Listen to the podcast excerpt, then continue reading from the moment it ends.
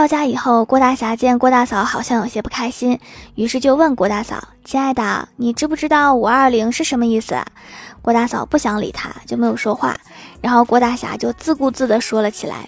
五是五个落实：落实经济结构调整，落实精准扶贫，落实社会保障，落实环境治理，落实反腐倡廉。二是两个要：要金山银山，又要绿水青山。零是对违法犯罪的零容忍。你快少说两句吧，一会儿郭大嫂要打人了。